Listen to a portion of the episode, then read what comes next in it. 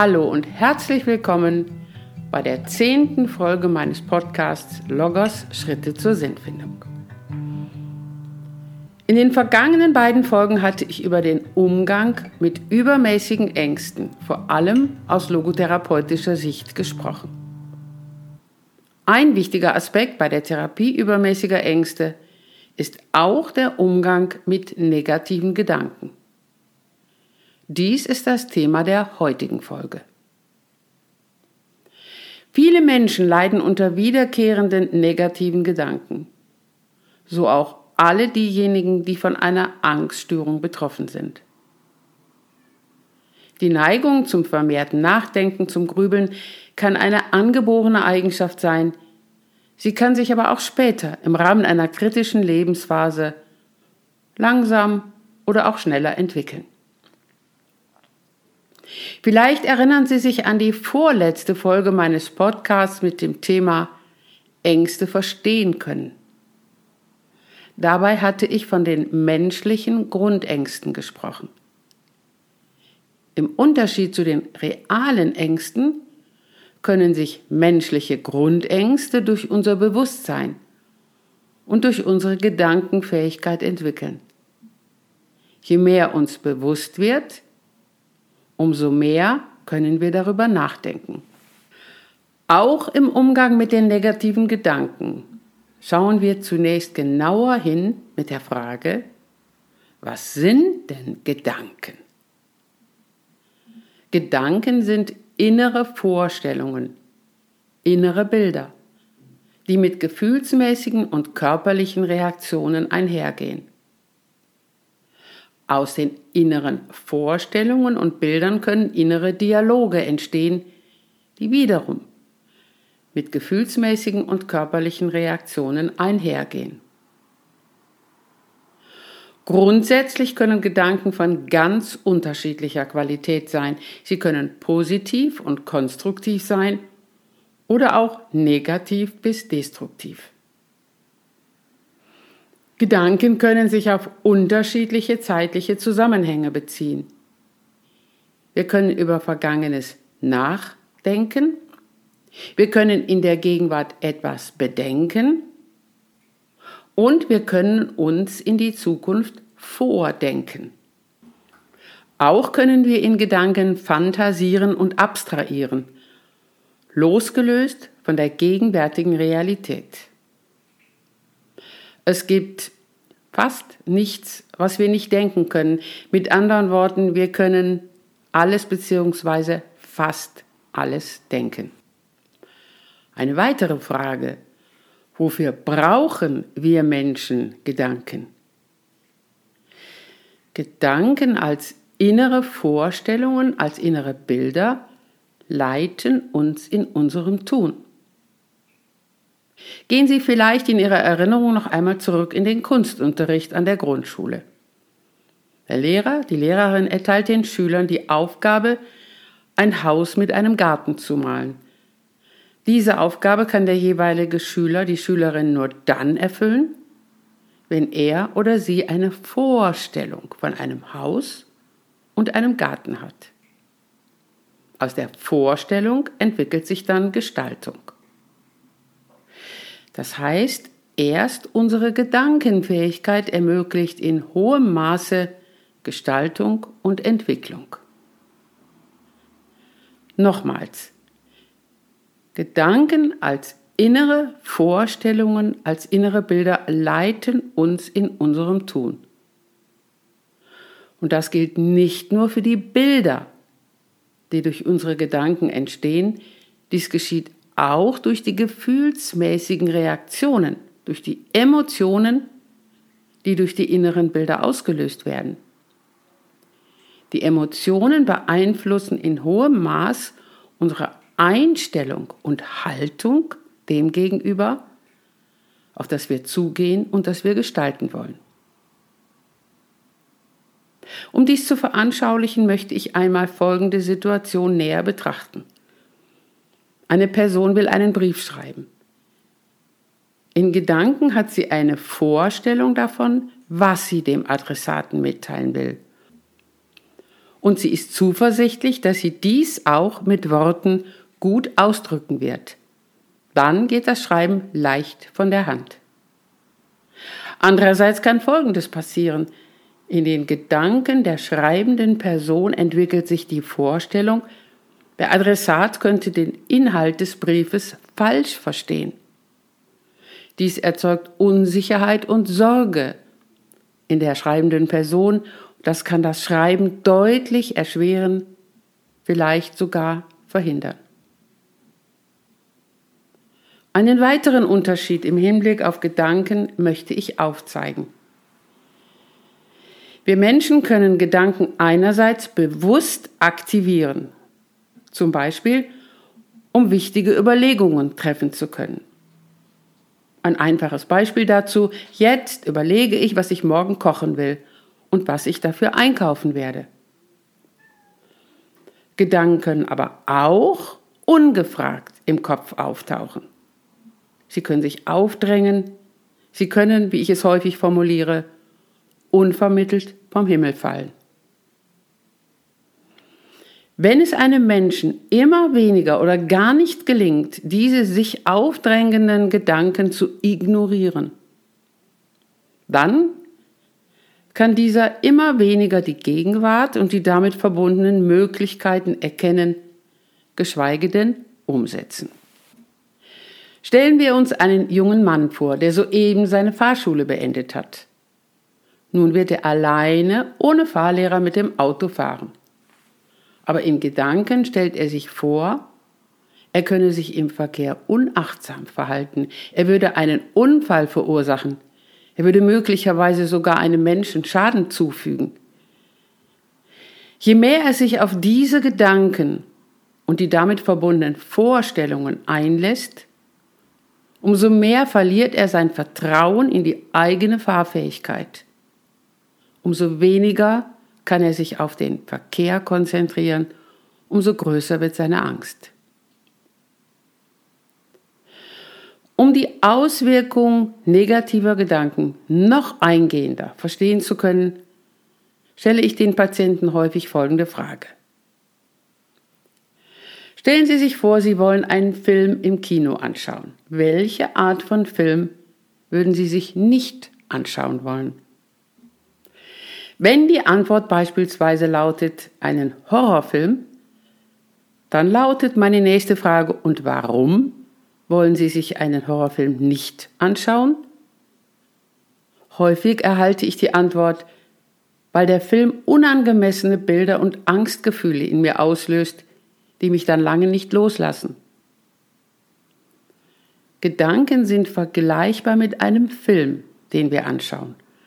Obwohl wir wissen, dass ein Film nicht die reale Wirklichkeit ist, können wir dennoch einen Film so intensiv erleben, als wäre er real, als wären wir möglicherweise selbst Beteiligter in diesem Geschehen. Wir erleben die Spannung mit, wir weinen mit, oder wir reagieren erleichtert, wir lachen und wir trauern mit. Wir sind mittendrin. In der Psychologie werden Gedanken auch als Kopfkino bezeichnet.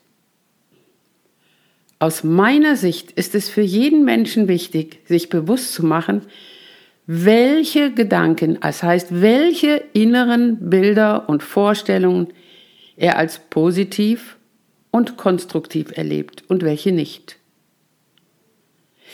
Dies hat seine Bedeutung schon beim Lesen eines Buches. Wir Menschen entwickeln auch hier innere Bilder. Und wir sollten entscheiden lernen, welches Buch uns Positives erleben lässt, welches uns aufbaut und fördert. Wir müssen nicht jedes Buch lesen und wir müssen auch nicht jeden Film anschauen. Wir haben die Wahl, dies zu entscheiden. Dies gilt auch für unsere Gedanken. Auch hier sollten wir lernen, diese nicht einfach über uns ergehen zu lassen, sie nicht ungefragt weiter anzuschauen und zu ertragen, sondern wir sollten genauer hinschauen, über was denke ich gerade nach? Was machen diese Gedanken mit mir? Erlebe ich sie als förderlich oder eher als hinderlich? Immer wieder werde ich gefragt, inwieweit wir Menschen doch besser jeden Gedanken, der in unserem Kopf auftaucht, auch weiterdenken sollten, denn jeder Gedanke hätte ja seine Bedeutung. Diese Frage beantworte ich mit einem entschiedenen Nein. Denn wir können nicht alles in den Blick nehmen. Wir müssen lernen auszuwählen, was wir in den Blick nehmen und entsprechend gestalten wollen. Die Unterscheidung ist mitunter nicht leicht. Vielleicht hilft dabei folgender Vergleich. Sie gehen in das Zentrum einer Stadt. Viele Eindrücke stürmen auf Sie ein. Jetzt sind Sie aufgerufen, auf Einzelnes gezielt Ihren Blick zu lenken und gleichzeitig anderes zu ignorieren. Denn alles können Sie schon gar nicht gleichzeitig in den Blick nehmen. So verhält es sich auch mit sich aufdrängenden Gedanken. Wir können und wir sollten lernen zu unterscheiden, welcher Gedanke jetzt und hier für uns positiv und konstruktiv ist, welcher dagegen negativ und eher destruktiv. Wenn deutlich wird, dass negative Gedanken eines Menschen weder positiv noch konstruktiv für ihn sind, dass sie weitere negative Bilder und Stimmungen hervorrufen und ihn hindern, etwas Positives und Konstruktives zu erleben und zu gestalten.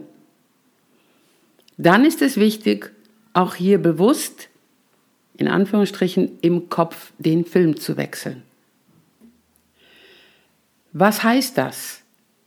Wir können im Kopf Gedanken aus dem Bereich der Fantasie entwickeln. Wenn wir negative Gedanken nicht weiterdenken wollen, dann können wir sie bündeln und hinauf zum Himmel schicken. Natürlich in unserer Fantasie. Dann können sie als Wolken weiterwandern und irgendwo abregnen. Oder die Gedanken können als Rauchsäule hochsteigen und sich irgendwo in nichts auflösen. Oder so die Idee einer Patientin, die Gedanken können in ein Paket gepackt werden und einem dieser unzähligen Fernsehsender geschickt werden. Die Patientin wörtlich, die können dann daraus machen, was sie wollen. Auch im Umgang mit den negativen Gedanken kann die Personifizierung der Angst eingesetzt werden, die ich Ihnen in der vergangenen Folge vorgestellt hatte. Im Umgang mit den negativen Gedanken kann eine Art Gedankenmännlein in der Fantasie entwickelt werden. Dies veranschauliche ich gerne mit der Geschichte vom Traumfresserchen von Michael Ende. Diese Erzählung handelt von einer Prinzessin, die aus lauter Angst vor Albträumen nicht einschlafen kann. Am Ende der Geschichte findet sie Hilfe durch ein hungriges Traumfresserchen, dem die Qualität der Träume gleichgültig ist. Hauptsache, es hat überhaupt etwas zu essen. In den folgenden Nächten verspeist das Traumfresserchen die Albträume der Prinzessin, während diese, von guten Träumen begleitet, wohl und entspannt schlafen kann.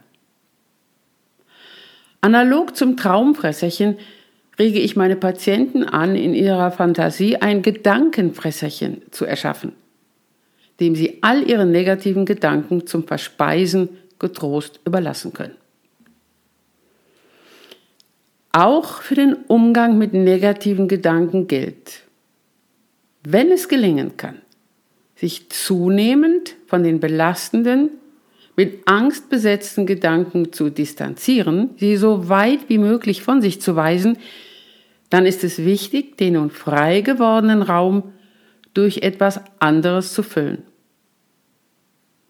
Im Sinne der Dereflexion geht es darum, den entstandenen Raum mit eigenen persönlichen Inhalten anzureichern und sich aktiv diesen zuzuwenden. Dies ist zum Beispiel möglich, indem jetzt die eigenen Gedanken auf positive Inhalte gelenkt werden. Um an dieser Stelle nicht missverstanden zu werden, es geht dabei nicht um sogenanntes positives Denken, das von außen aufdiktiert werden soll, sondern es geht um die Bezugnahme auf Gedanken, die die betreffende Person selber als positiv empfindet. Seien es Gedanken bezüglich Erlebtem aus der Vergangenheit oder auch Gedanken darüber, wie sie jetzt die Gegenwart oder auch die Zukunft gestalten will. Ebenso kann die Reflexion dadurch gelingen, dass der Betreffende seine Augen öffnet im Hinblick auf gegenwärtig Gegebenes, zum Beispiel mit der Frage, wo bin ich jetzt hier, was sehe ich, was höre ich. Möglicherweise kann die Person auch ganz konkret Antworten darauf geben.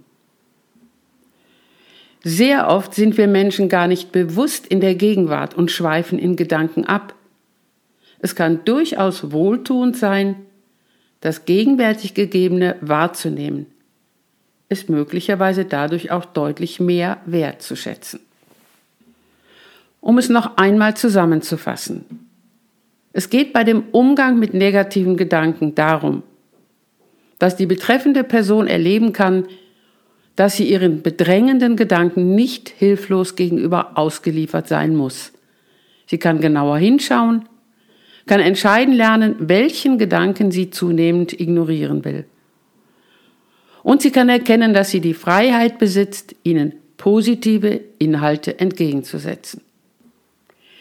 Liebe Zuhörerinnen und Zuhörer, ich hoffe, dass ich Ihnen in dieser Folge den Umgang mit negativen Gedanken ein wenig näher bringen konnte. In der kommenden Folge möchte ich auf einen weiteren wichtigen Aspekt im Umgang mit Ängsten eingehen. Auf die Angst vor der Endlichkeit und Vergänglichkeit des Lebens. Herzlichen Dank fürs Zuhören und auf Wiederhören beim nächsten Mal. Ihre Ursula Thierrier.